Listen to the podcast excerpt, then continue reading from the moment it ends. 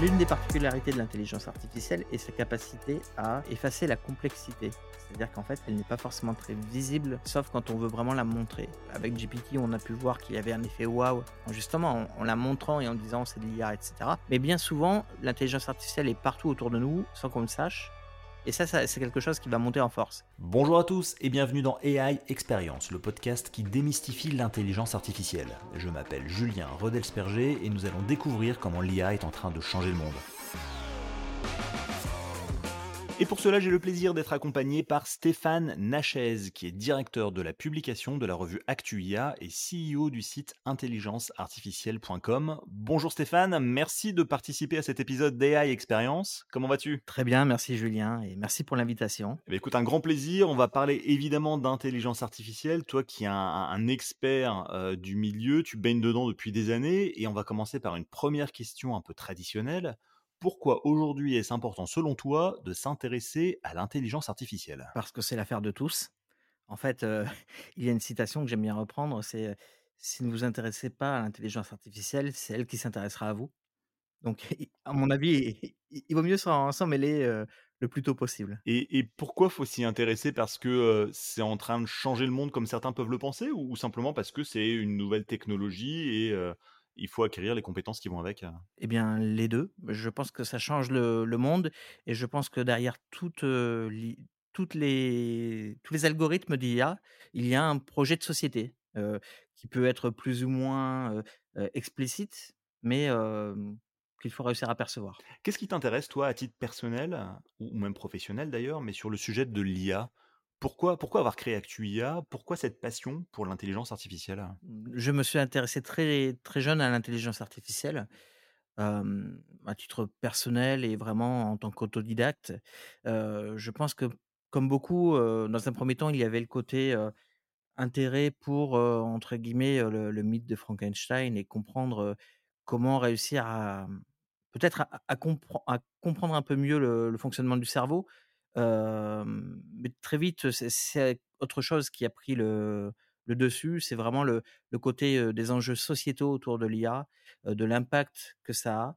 Et donc, ActuIA est né en 2017 dans le but d'informer sur le sujet justement et de créer une prise de conscience. D'accord. Alors, l'intelligence artificielle, on en parle énormément depuis la sortie de ChatGPT en novembre 2022. On parle beaucoup de l'IA générative. Et pour autant, l'IA générative, c'est qu'une forme d'intelligence artificielle. Est-ce que tu pourrais m'éclairer sur les différentes formes d'IA qui sont justement parfois un peu euh, mises sous le tapis en, raison de, l'IA générative, mais pourtant qui sont, euh, qui sont extrêmement importantes? Alors, il y en a de, nombreuses. Euh, je vais en prendre une, par exemple, c'est l'IA qui est utilisée dans, notamment dans la défense. Alors, l'IA générative, en fait, est faite pour pour extrapoler, pour avoir énormément d'imagination, entre guillemets, même si le mot est un peu exagéré. évidemment, dans le domaine de la défense, on n'attend pas d'une IA qu'elle aille être aussi créative et, prendre des décisions en extrapolant. Au contraire, l'idée, c'est vraiment qu'elle fasse ce qu'on lui demande. Et il y a d'autres mmh implications, en fait, et d'autres d'autres raisons pour lesquelles on est sur d'autres types d'IA, notamment l'enjeu de frugalité qui en fait est lié au fait que ce soit des systèmes embarqués. Donc c'est-à-dire qu'en fait ce sont des IA beaucoup plus simples d'un point de vue ressources de calcul nécessaires, mais qui permettent d'avoir entre guillemets un niveau de confiance supérieur dans ces systèmes. Et en fait, il faut bien comprendre qu'il y a des IA qui sont adaptées à chaque type d'utilisation et on n'a pas forcément les mêmes enjeux de criticité, donc de confiance sur une IA qui va rédiger un article pour un site internet, par exemple, que pour une IA qui peut piloter des drones militaires, par exemple. D'accord. Et donc tu parlais de frugalité en matière d'IA. Ça veut dire quoi? C'est des IA non connectées ou qui fonctionnent avec moins de ressources? Et, pourquoi c'est important? Effectivement, alors la frugalité, c'est un sujet qui est de, de plus en plus intéressant hein, et qui, qui monte. il y a de nombreuses raisons. Alors évidemment, les, les LLM, comme on le sait, sont très énergivores. c'est société. Les LLM, pardon, ce sont les, les, les larges, les, les, modèles de langage larges en français. Exactement, tout, à fait. désolé, donc et, sont... qui, Et qui sont indispensables pour nourrir justement, tous les modèles d'IA générative du type ChatGPT, hein? Exactement, ChatGPT, en tout cas, GPT, le le moteur de ChatGPT est un LLM. Effectivement, c'est, en fait, ce dont on parle, beaucoup ces temps-ci, hein, tout ce qui permet de générer du texte. Ce sont donc des modèles énergivores qui reposent sur des, modèles très denses de de deep learning et en fait, donc les sociétés qui qui produisent ce genre de modèles, ont, bien évidemment des contraintes, très fortes en termes de notamment de ressources de calcul nécessaires à l'entraînement et cetera. Heu, face à ça, on a donc des modèles, qui sont beaucoup plus légers et qui reposent plus sur, des entraînements, simplifiés ou bien même sur d'autres, vraiment, modes de conception. Mais il faut bien comprendre que même les producteurs de donc de ces, larges, language models, ont tout intérêt à essayer de s'intéresser à la frugalité, parce qu'on atteint actuellement des des, limites, en tout cas des des des difficultés en termes d'approvisionnement notamment de puces? Donc ça veut dire qu'une IA une IA frugale finalement, ça serait aussi, on peut dire, une IA plus écologique, moins consommatrice de ressources, d'électricité? Exactement. C'est pour ça que c'est un enjeu important. Alors après, la question de effectivement de des ressources, revient de plus en plus souvent sur le tapis, celle de l'environnement et je pense que c'est une question, très intéressante. J'aurais tendance quand même à distinguer la phase d'entraînement des modèles, de la phase d'utilisation. C'est-à-dire que, si on prend, ChatGPT, l'entraînement, qui a été, énergivore, est fait entre guillemets «une fois pour toutes». Alors après bien sûr, on enrichit le modèle, mais on n'est pas obligé de le réentraîner de A à Z. D'accord. Tu parlais à l'instant de domaine de la défense. Je sais pas pourquoi, mais IA plus défense, pour moi, ça ça sonne pas toujours très bien. Heu, il y a un côté un peu Terminator, heu, qui se cache, heu, derrière. Tu peux donner quelques exemples concrets? À quoi ça sert une IA dans le monde de la défense et pourquoi est-ce qu'elle a besoin d'être frugale? Il y a différentes utilisations d'IA en défense. Ça peut être notamment dans le monde du renseignement. Ça peut être, bien sûr pour tout ce qui est, pilotage de de drones également. Je comprends que ça puisse faire peur et c'est pour ça qu'il y a des garde-fous, importants. Les sociétés qui, créent ce type de modèles, pour certaines, en tout cas, celles qu'on a la chance d'avoir en France sont, responsables et rejoignent des initiatives pour essayer de garantir une, confiance, hein, comme Confiance AI. Effectivement, ça peut faire peur. Alors, je pense qu'il faut plutôt voir cela comme une, arme de dissuasion c'est un petit peu comme la effectivement l'arme atomique, hein, on peut le voir des 2 côtés. Mais en tout cas, une chose est sûre, c'est que si nous, nous n'en développons pas, bah, d'autres pays, d'autres, forces pourraient en développer. D'accord. Alors la défense, c'est effectivement un sujet majeur, la création de contenu aussi. On peut parler de médecine, de recherche, de sciences. Toi, en 2017, on l'a dit, tu lances la revue Actu IA, qui est un média de référence, hein, sur l'intelligence artificielle en français, c'est important. Pourquoi ce choix? Et comment est-ce que tu as vu l'écosystème de l'intelligence artificielle évoluer au cours de ces, 7 dernières années? Alors ce choix, c'était tout simplement pour essayer de participer, à notre hauteur et avec, nos compétences, à l'essor de l'écosystème IA, français en contribuant à sa visibilité et puis à essayer de permettre au public de saisir l'importance de l'IA.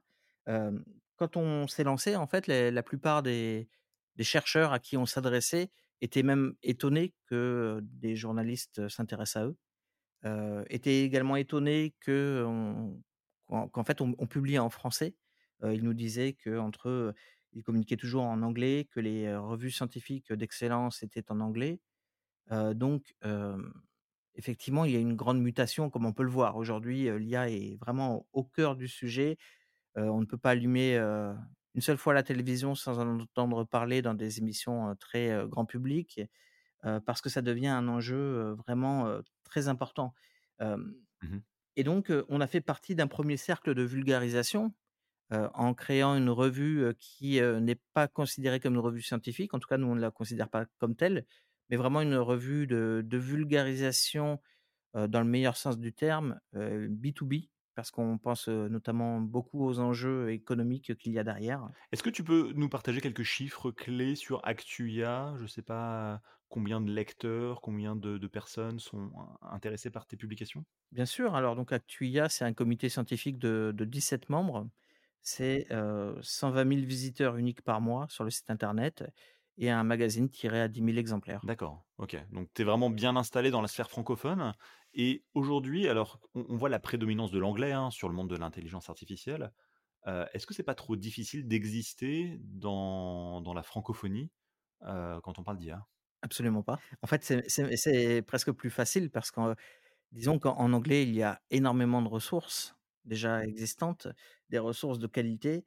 En français, il y en a beaucoup moins. Alors ça monte et on on est plutôt content, hein, de de ça parce que ça ça crée un marché, en fait et je pense que c'est important, pour nous en tant qu'acteurs, d'avoir des des compétiteurs et de vraiment créer un un marché, et surtout, d'informer le public parce que c'est notre mission. Oui, c'est ça, Actua n'est pas que pour les chercheurs et les scientifiques, c'est aussi pour le grand public, hein? Exactement. C'est pour ça qu'en fait, alors pour un un public, exigeant, on ne se le cache pas, mais effectivement, on fait le la démarche d'aller jusqu'au public c'est-à-dire que le magazine est disponible en kiosque et ce n'est pas par hasard. C'est vraiment, permettre à à monsieur, madame, tout le monde qui voudrait vraiment s'intéresser au sujet, d'enfin pouvoir y accéder Mmh et de comprendre le sujet. Est-ce que tu as senti, je sais pas, une augmentation des ventes, par exemple, depuis la démocratisation de ChatGPT?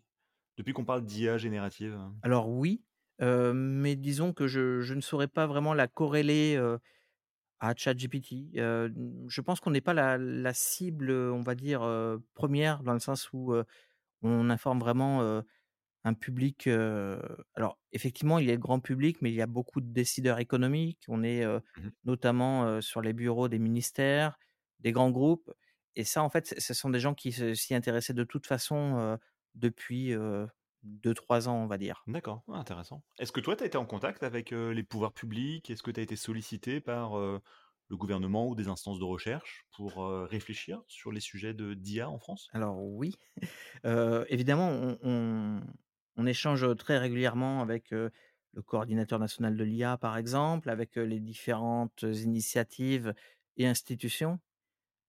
Justement, on sent que quelque chose est en train de monter et c'est ce qu'on est en train de faire avec intelligenceartificielle.com, dans le cadre duquel justement on a ces différentes, conversations. En fait, l'écosystème français est en train de se construire, on en est ravis. On voit bien qu'il y a depuis quelques mois une inflexion.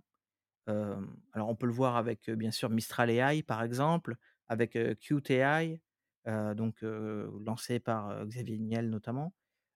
Quelque chose est en train de se construire et nous en fait on se positionne en tant que fédérateur. Alors il y a des initiatives, qu'on apprécie énormément dans l'écosystème, mais souvent malheureusement elles sont un peu, isolées, et en fait ont tendance à essayer de faire du mieux qu'elles peuvent, sans vraiment, fédération encore une fois et c'est justement l'un des, l'un des gros problèmes de l'écosystème français jusqu'à présent, c'est, son environnement opérationnel qui, est jugé, selon des des instituts, encore insuffisamment développé et c'est sur quoi on travaille, en essayant de fédérer l'ensemble des initiatives. Donc ça veut dire rapprocher quoi? La recherche de l'industrie, des grandes écoles, des entreprises et cetera? Exactement. Donc, heu, non seulement les les rapprocher, mais tout simplement, heu, leur donner un porte-voix en un point commun et c'est vraiment l'objet d'intelligenceartificielle.com, de se présenter comme une plateforme technique qui va permettre à toutes ces initiatives, à tous ces acteurs d'avoir un point de visibilité au sein de l'écosystème et surtout au sein des différents consommateurs futurs, que ce soit des entreprises ou, bien sûr, tout citoyen. D'accord, OK. Alors l'IA, ça vient évidemment au départ, tu l'as dit, des laboratoires de recherche, c'est complexe, c'est technique, ça concerne les chercheurs, l'enseignement. Pourtant aujourd'hui, je sais pas toi, mais en tout cas quand je vais sur LinkedIn ou quand je vais sur Twitter, j'ai l'impression que c'est un truc à la mode, que tout le monde en parle, que c'est relayé en boucle par des primo-influenceurs ou des solopreneurs, souvent avec talent d'ailleurs. Qu'en penses-tu? Et selon toi, comment est-ce qu'on est arrivé à cette situation d'une démocratisation express du sujet de l'IA sur les réseaux sociaux notamment? Alors évidemment, il y a eu un tournant avec, ChatGPT. On peut parler de phénomène de mode. certains, s'y intéressent à juste titre, d'autres, pensent avoir trouvé un filon, peut-être, avec des des visées autres, vraiment, en surfant sur le buzz. Mmh disons que moi j'ai un regard assez, positif, face à à la communication autour de l'IA dans tous les cas, parce que ça permet, d'interpeller le public et de le sensibiliser. Après, je je pense que comme je le disais tout à tout à l'heure, nous on s'est lancé en 2017, heu, nous-mêmes en fait on on a été un 1er cercle de vulgarisation on va dire, du sujet et je je comprends la posture qu'ont pu avoir justement les, les, experts qui étaient étonnés qu'on, s'intéresse à eux et cetera et qu'on commence à communiquer sur le sujet. Nous maintenant on voit un 2e cercle plus large arriver avec une, vulgarisation qui parfois est très bien faite et c'est super. Parfois, hem, au ras des pâquerettes honnêtement. On peut voir notamment les les influenceurs qui peuvent promettre, Ouais. donc à à «n'importe qui» entre guillemets, en tout cas avec en faisant n'importe quoi, de réussir à à gagner des centaines de milliers d'euros, évidemment c'est pas comme ça que ça fonctionne. Par contre c'est intéressant, Mmh mh. que ça ça touche le le plus grand nombre et que ça permette au grand public de mesurer la portée de l'IA. Est-ce que m est-ce que selon toi, c'est une question que j'aime bien poser, c'est savoir est-ce qu'il y a un phénomène de bulle autour de l'IA? Alors je sais que l'IA existe depuis, heu, 50-60 ans, mais il y a eu il y a eu des hivers où on en parlait très peu. Aujourd'hui on en reparle de nouveau beaucoup. On a parfois des tendances en termes de technologie. On parlait de l'IoT il y a quelques années, de la 5G chez, les opérateurs de télécommunications, heu, cryptomonnaies, bitcoins, NFT et cetera. Est-ce qu'on est un peu dans cette même configuration quand on parle de l'intelligence Bah, artificielle? disons que le le cycle de Gartner, heu, qui est bien connu avec une courbe, qui monte de façon exponentielle, redescend et après, heu, forme un plateau, est quelque chose d'assez récurrent, quelle que soit la technologie. Donc on pourrait dire qu'effectivement c'est c'est une sorte de bulle. Maintenant, je pense vraiment qu'on est sur quelque chose de durable. Par contre la bulle, je la vois plutôt sur ce qui est en train de se greffer autour. Mmh mh. En tout cas ce qui est ce qui a pu se greffer autour quelque temps, justement avec tout ce qui était les influenceurs, sur TikTok notamment et cetera, heu, qui pour certains, racontent tout et n'importe quoi. Et également par exemple, certains, certaines startups se sont lancées en pensant pouvoir simplement, customiser un prompt, GPT. On voit bien que là, le, mmh, le store qui a été lancé par ChatGPT peut marquer un coup d'arrêt pour ces startups qui, heu, à mon avis, heu, s'appuyaient vraiment sur le côté bulle justement. Mmh mh. Hem, par contre pour moi, l'IA est vraiment, heu, une technologie de rupture. Parce qu'en fait ça va complètement changer, le le monde et et la civilisation, selon moi. On entre dans une nouvelle civilisation et donc je pense que c'est quelque chose de de beaucoup plus important que la blockchain notamment. Alors, ce qui ne veut pas dire que la blockchain n'est pas importante et que les 2 ne peuvent pas fonctionner ensemble, hein. Mais là où je vois une grande différence, c'est que la blockchain par exemple ne ne vient pas changer les les rapports humains. Tandis que l'IA, selon moi, vient complètement, modifier les les rapports, vient, modifier les modes de création, on l'a bien compris, les modes de réflexion? Quand on a préparé cette émission, tu évoquais c'est intéressant ce que tu dis parce qu'on on évoquait le fait que l'IA, notamment l'IA générative, pouvait conduire à une espèce d'hyper personnalisation en matière de consommation de contenu. Un peu ces ces sortes de bulles, de filtres qu'on voit notamment sur les réseaux sociaux. Je résume, l'IA, ce que tu dis, c'est ça va décider ce qu'on lit, ce qu'on écoute, ce qu'on regarde, mais ça peut également personnaliser le contenu selon de nombreuses variables, heu, notre humeur, la météo, l'heure qu'il est, notre historique internet et cetera. Est-ce que tu peux développer ta pensée sur ce sujet? Heu, et pourquoi tu penses qu'on arrive à un point de rupture, civili civilisationnel? On a, mmh, ces dernières années, heu, beaucoup parlé de streaming. YouTube a été un phénomène de de mode, et toujours très utilisé par exemple. En fait le streaming tel qu'on l'a connu jusqu'à présent, pour moi c'était vraiment du réchauffé. C'est-à-dire qu'en fait, c'est de la télévision, démocratisée. Par contre en fait on reste sur le même principe, c'est-à-dire qu'il y a un flux unique qui s'adresse à toutes les personnes. Ce que l'IA a permis, ces dernières années, c'est, la recommandation, c'est-à-dire, nous servir le meilleur flux possible comme le ferait, ou comme le faisait en tout cas à l'époque le le vendeur dans un vidéo club. Et là en fait on arrive sur quelque chose de très différent. c'est qu'on voit bien que l'IA permet de générer non seulement des photos, mais également des vidéos. Heu, alors on est sur pour l'instant, heu, des contenus, heu, généralement de 3-4 secondes, mais en fait, je suis persuadé qu'on va arriver sur des contenus beaucoup plus longs, jusqu'à arriver sur notamment des films entiers générés ou en tout cas, adaptés à partir de l'IA. Donc on pourrait tout à fait envisager, un peu comme les livres dont vous êtes le héros, heu, d'avoir un scénario à tiroir et cetera qui se mettent, heu, à jour, au fur et à mesure ou même se construisent au fur et à mesure. Et pour ce qui est de la musique, et bien, en fait, les industries musicales ont tout intérêt à adapter les musiques en fonction, bah, du du retour sur investissement investissement qu'ils vont pouvoir faire, donc de plaire au public et plaire au plus grand nombre. Donc on peut envisager qu'une Donc en gros, comme comme McDo, localise certains de ses burgers selon les pays où ils sont implantés, tu dis que l'IA va pratiquement localiser, personnaliser la création de contenu selon qui regarde ce contenu, que ce soit musique, heu, film, divertissement exactement. Et en fait, ça nous rapproche du phénomène de de bulle qu'on a pu voir notamment sur, sur Facebook, hein, avec, on l'a bien vu au niveau politique, et notamment aux États-Unis, ça a beaucoup fait parler, heu, les républicains qui ne voyaient que du contenu, républicain, les démocrates que du contenu démocrate, heu et cetera et ça rentre dans une logique économique qui est très, logique au final, en fait. Mais je pense que cette personnalisation, elle va aller à l'extrême et qu'en fait, la question n'est plus de savoir si, comme au McDo, en fonction du pays, on va, plutôt, proposer tel ou tel burger, mais plutôt qu'on va construire le burger sur mesure qui va te plaire et ce burger-là ne sera pas forcément 2 fois le même, en fonction de l'heure, de de plein de choses, de la saison et cetera. Donc en fait, on a vraiment une adaptation sur mesure. Donc un morceau, par exemple, de musique ne sera peut-être pas 2 fois exactement le même et ça pose des questions. Ça pose des questions notamment sur, les les repères culturels, sur les un peu ce qui crée justement une société et ce qui crée une culture commune, une une base, qui, qu'on partage tous, en fait. C'est-à-dire qu'on pourra plus se dire: «Tiens, j'ai adoré cette scène de tel film», parce que peut-être qu'on a vu le même film, en tout cas le même titre, mais peut-être que les scènes à l'intérieur de ce film étaient différentes, selon que toi tu les regardais dans une situation donnée et moi je les regardais de mon côté? Exactement et ça pose des vraies questions C'est c'est sociétales. un peu effrayant, non?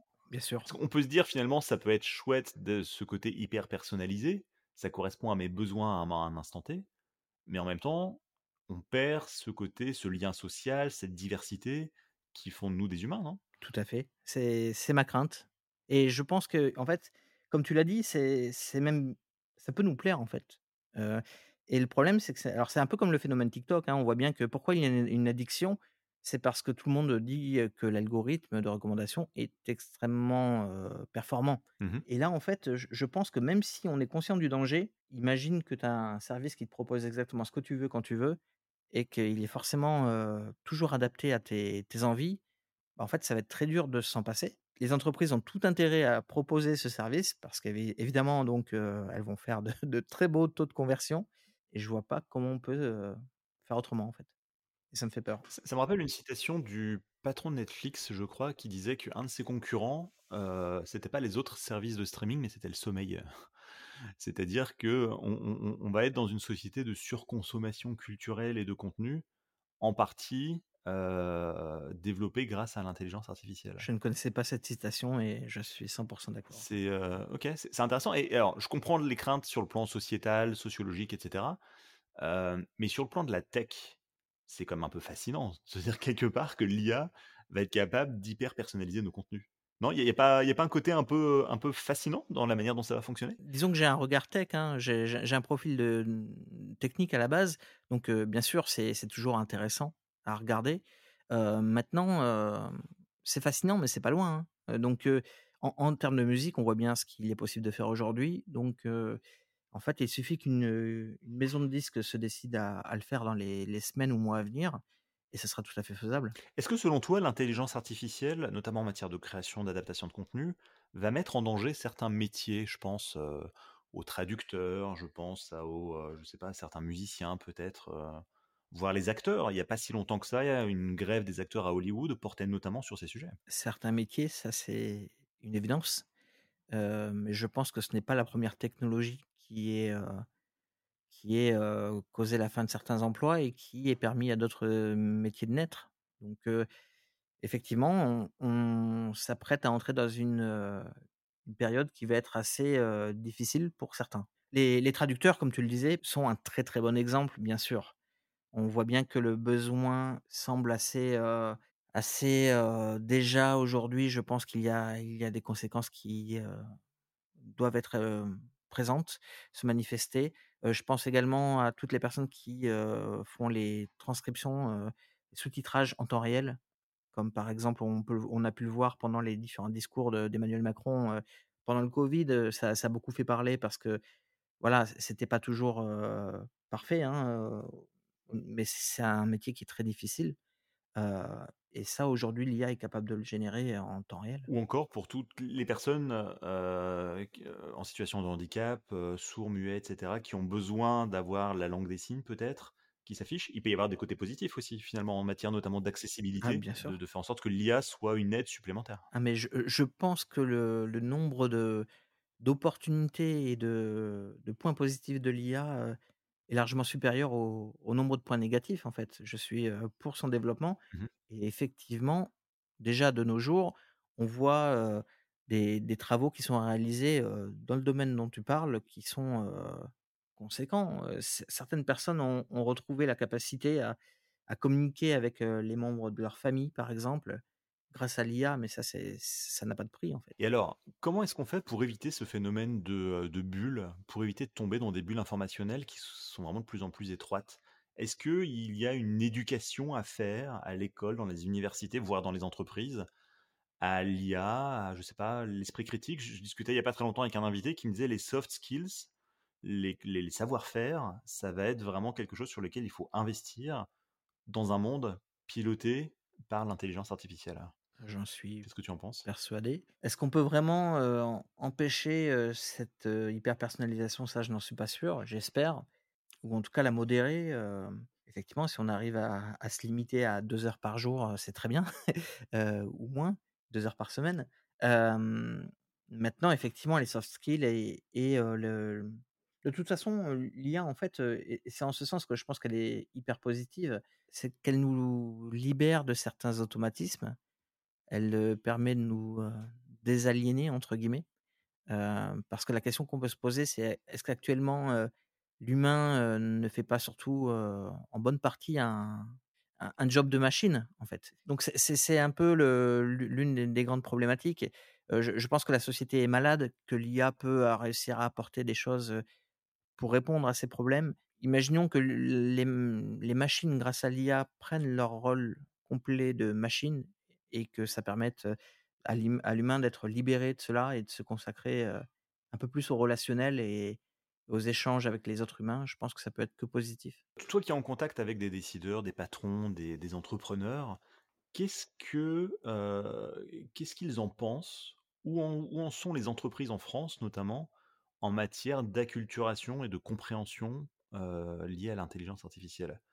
Est-ce que les décideurs, est-ce que les patrons, est-ce que les salariés comprennent ce qui est en train de se passer et comment ils réagissent? Alors certains, mais c'est très rare, malheureusement. Heu, je pense que beaucoup d'entreprises sont encore très loin du compte. On a pu le voir avec, heu, ChatGP GPT, hem, l'adoption a été plus rapide, mmh, au sein des employés que des directions. D'ailleurs, c'est assez amusant parce que pendant longtemps, on voyait un peu l'IA comme, on avait une crainte que les directions, cherchent à l'imposer aux employés et que ça soit un peu, un, nouvel outil d'asservissement ou quoi que ce soit. Alors qu'en fait, on voit que c'est complètement le contraire et que la demande vient plutôt de la «base» entre guillemets, même si le terme n'est pas forcément le plus approprié. Donc là-dessus, on voit qu'il y a quelque chose d'intéressant. Après, je pense que les entreprises, comment dire? Si tu prends, à l'époque d'internet, beaucoup d'entreprises sont restées sur le carreau et ont vu ça comme un un vé véritable choc, une révolution. Alors qu'en fait, si tu regardes bien, internet a mis, heu, 15-20 ans à se déployer, véritablement. Aujourd'hui, l'IA bénéficie d'une sorte d'ubiquité permise par internet. C'est-à-dire que si, quelqu'un à un bout du monde appuie sur un bouton, 1 seconde plus tard, l'algorithme est déployé dans le monde entier et c'est un peu ce qui a été, prouvé avec, ChatGPT. et donc je pense que quel que soit le degré de préparation, de toute façon, il ne sera pas suffisant. Est-ce qu'il y a une crainte dans les entreprises en France notamment, au sujet de l'intelligence artificielle? Ce que que j'entends, c'est de se dire: «Les salariés sont mieux préparés que les patrons, qui comprennent pas forcément encore tous les tenants, toutes les implications et tous les risques». Mais est-ce qu'il y a également une crainte de la part des, des professionnels? Une crainte, probablement, des questionnements certainement. Donc effectivement, je pense que beaucoup, d'entreprises, en tout cas si on parle des grands groupes, essaient de voir comment tirer au mieux parti de l'IA. Alors, de toute façon, ça fait quand même plusieurs années que les plus avancés, s'y intéressaient. Là, on voit qu'un petit peu tout le monde sort son, son implémentation des modèles d'IA générative. Pour l'instant, je pense qu'on est un peu sur la phase d'expérimentation où chacun essaie de savoir comment ça va être vraiment, utile. Est-ce que toi, tu as été surpris quand ChatGPT est sorti l'année dernière? Est-ce que tu l'as vu venir? Ou est-ce que ça a vraiment été un choc, bien que tu sois quand même un peu un expert du milieu? Alors, j'aimerais te dire que j'ai été, heu, que j'ai été le seul au monde à à avoir vu le coup venir.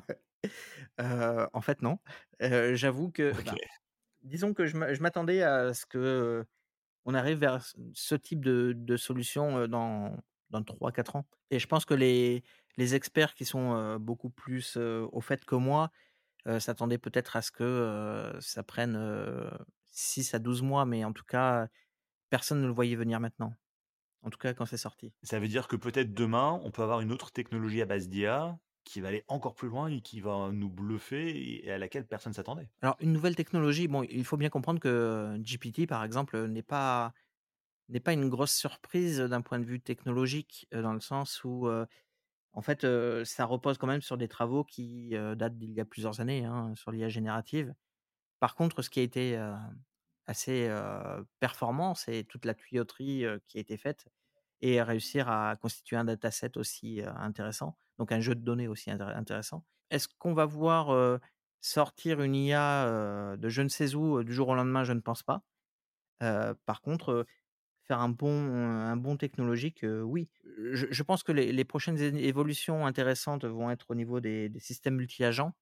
Alors, ça, ça va permettre en fait de connecter différentes IA entre elles et d'attribuer par exemple à un modèle de langage, un rôle de de quoi que ce soit, un autre modèle, un autre rôle et cetera et de constituer ainsi des équipes de modèles de langage et des équipes en fait qui seront, heu, pourquoi pas hybrides, donc dans lesquelles on va travailler avec des collaborateurs. Donc ça, pour moi, ça c'est l'a l'avenir, en entreprise, dans les les mois et années à venir. D'accord, tu peux donner un exemple de d'IA multi-agent que qu'on comprenne bien, heu, à quoi tu fais référence? Alors, les systèmes multi-agents, en fait, heu, peuvent, heu, revêtir de différentes formes. C'est simplement le fait de connecter, différentes IA entre elles pour les faire communiquer. Ça peut s'inspirer notamment des des essaims, d'abeilles, des fourmis qui, en collaborant, réussissent à à à mener des choses à bien et alors on on pourrait le voir tout à fait dans le domaine de bah, je je reprends l'exemple de la défense, même si, je ne veux vraiment pas me focaliser là-dessus. On pourrait tout à fait envisager des essaims de drones, par exemple, pour mener une attaque. Mmh mais là où ça me semble beaucoup plus intéressant, c'est notamment dans le domaine des LLM. Parce qu'en fait, les LLM utilisent déjà le langage naturel pour communiquer entre eux, Mmh en en tout cas communiquer avec nous et donc il suffit d'en brancher 2 ensemble pour les faire communiquer entre eux. Si tu prends aujourd'hui, ChatGPT, le lances sur, alors en fait, tu vas plutôt prendre l'API de GPT, le le modèle, tu vas le brancher par API, c'est-à-dire le faire, le connecter, l'interconnecter pour, faire communiquer 2 GPT entre eux. En fait, tu peux donner à aux 2 heu, 2 rôles différents et donc ça permet d'avoir, notamment un qui va être plus spécialisé dans, je ne sais pas, la comptabilité, l'autre l'aspect juridique et cetera, par exemple. D'accord, donc tu peux construire comme ça une équipe, d'IA où tu vas en avoir un qui va être, comme tu dis, spécialiste du juridique, spécialiste de la médecine, de la traduction, de la recherche d'images, de la création de de données, de visualisation de données, de tableaux et cetera? Exactement et à partir du moment où, ils utilisent des langages du langage naturel, tu peux tout à fait, par exemple, les mettre sur Slack et les faire communiquer avec toi et donc à la limite, chaque, agent ne serait pas au courant que l'autre est, également un agent. Ouais, c'est intéressant. Donc ça veut dire que tu peux créer une entreprise où tout le monde travaille à distance Et peut-être que tu as, peut-être 50 employés dont la moitié sont des intelligences artificielles, en fait? Tout à fait possible. D'accord, OK, intéressant. Alors si on se projette un petit peu, à horizon, je sais pas, heu, 2030-2035-2040, les métiers vont changer, la société va évoluer. Selon toi, quelles sont les compétences ou les qualités qu'on devrait enseigner à nos enfants ou aux étudiants, heu, pour qu'ils puissent évoluer dans une société où l'IA va être vraiment prépondérante?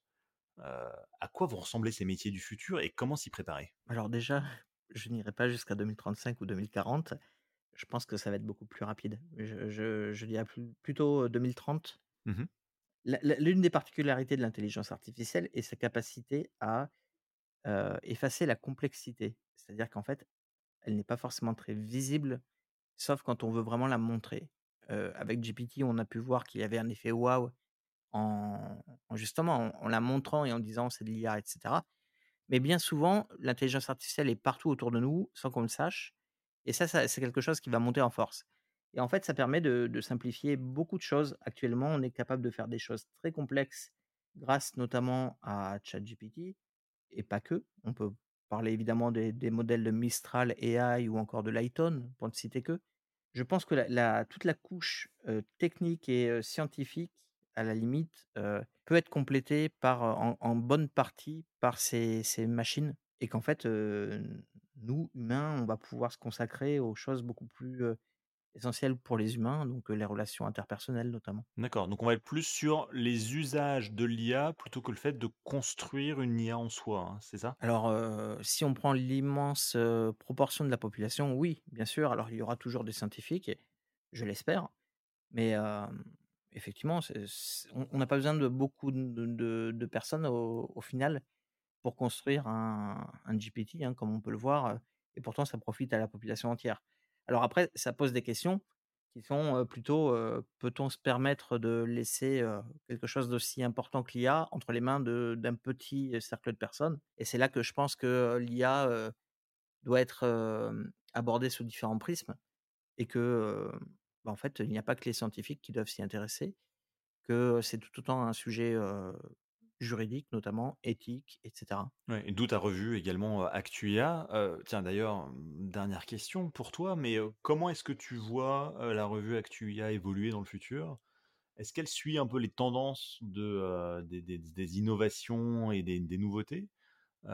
Et comment tu la vois un peu évoluer, dans dans les prochaines années? Je pense qu'elle va continuer sur sa lancée. Quand on s'est lancé, justement, beaucoup de, d'interlocuteurs étaient assez étonnés qu'on lance une revue papier, en fait, à l'ère du numérique et en étant, vraiment spécialisé dans l'IA et en fait, on voit que ça fonctionne. On voit qu'il y a un vrai intérêt. On est un peu, comment dire? On essaie de décrypter, l'IA et ses avancées, en en prenant un petit peu de recul. C'est pour ça que c'est une revue trimestrielle, parce qu'on voit bien qu'il y a un bruit énorme dans le domaine.